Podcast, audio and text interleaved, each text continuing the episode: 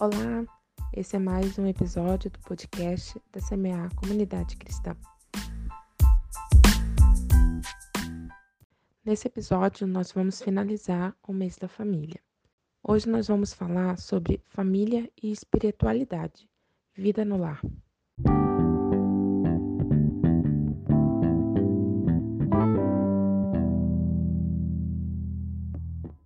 O texto base em 1 Timóteo 5,4 o apóstolo Paulo está escrevendo a Timóteo a respeito das viúvas que eram que tinham que ser socorridas pela comunidade de fé, porque os membros da sua família não socorriam essas viúvas. O verso 4 diz assim: Mas se alguma viúva tem filhos ou netos, que estes aprendam primeiro a exercer piedade para com a própria casa e a recompensar os seus pais pois isso é aceitável diante de Deus. O apóstolo Paulo chama a atenção para aqueles que não socorriam os da própria casa e muitas vezes socorriam os de fora. Muitas vezes, dentro do nosso lar, dentro da nossa casa, nós não damos a atenção necessária para aquelas pessoas que estão conosco no nosso dia a dia.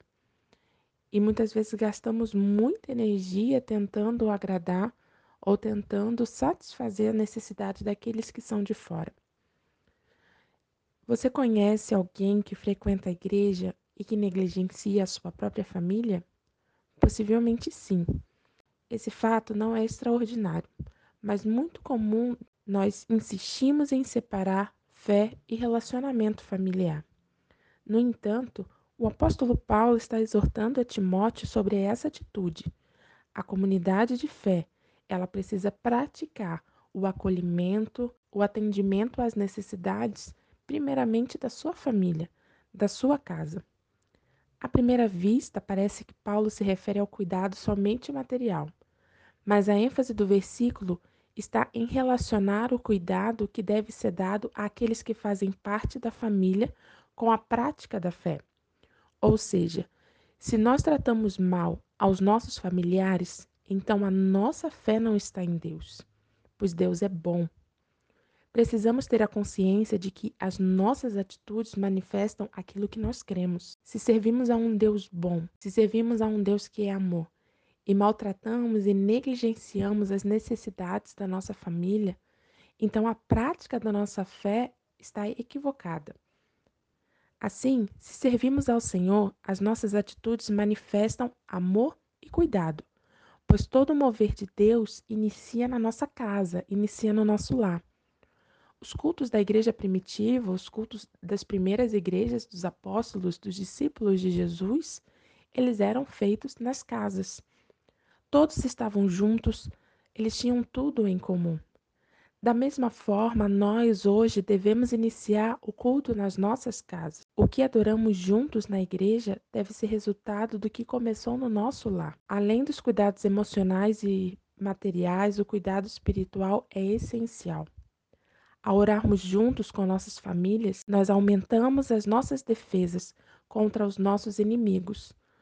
Nós estamos alicerçando uma proteção contra os ataques que vem para destruir e para quebrar a unidade da nossa família.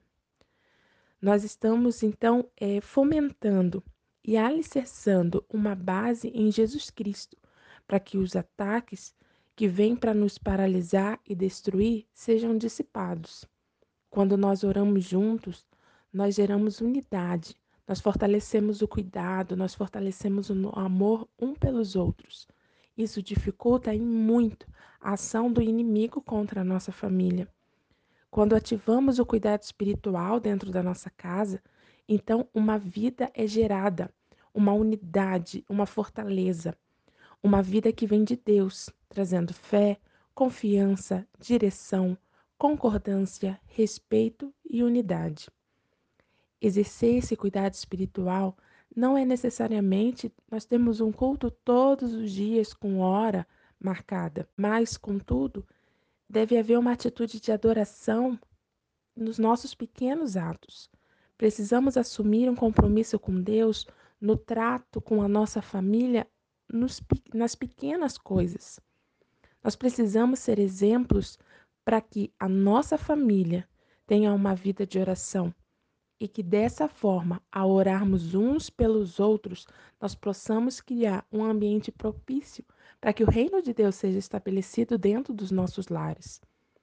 Quando oramos nos pequenos atos dos cotidianos, como no início de um dia, antes de deitarmos, ou quando ocorre algum problema inesperado, ou quando alguém fica doente, ou quando sentimos medo, angústia, então ali o Senhor opera a sua bênção sobre a unidade do nosso lar. Nós estabelecemos um ambiente de paz, um ambiente de tranquilidade, mesmo que as situações sejam adversas, mesmo que as circunstâncias não sejam muitas vezes de paz.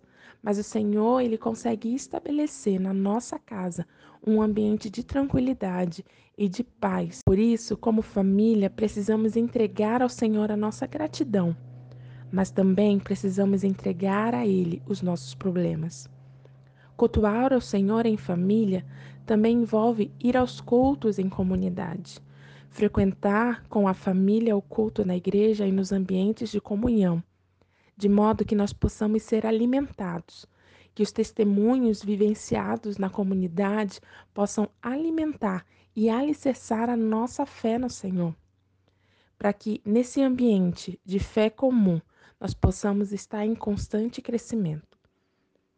O culto familiar, a prática da nossa fé, está diretamente ligada com o cuidado com os nossos amados, com os nossos queridos. Gerar um ambiente de adoração e oração no nosso lar é fundamental para que nós possamos experimentar a vida em abundância que Cristo nos oferece. Regue seus relacionamentos com cuidado material, sim, com cuidado emocional, sim, mas não se esqueça de regar os seus relacionamentos familiares com o cuidado espiritual. Pois Jesus, na parábola, diz que todo aquele que escuta as suas palavras e as pratica será semelhante ao homem prudente que edificou a sua casa sobre a rocha. Edifique a sua casa sobre a rocha. Os relacionamentos entre esposo e esposa, entre seus filhos, entre seus irmãos. Estabeleça esses relacionamentos sobre Jesus Cristo.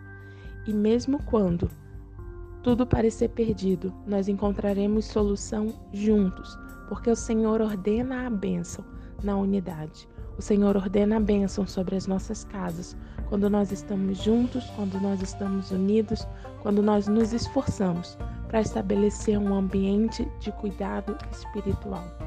Que Deus possa te abençoar e que você possa continuar a fazer os desafios, porque isso vai nos fortalecendo e vai fortalecendo os nossos relacionamentos, de modo que nós possamos ter dentro da nossa casa o nosso ambiente favorito, o nosso ambiente onde nós encontramos renovação para as nossas forças, renovação para nossa mente, onde nós encontramos a presença de Deus. Que Deus te abençoe.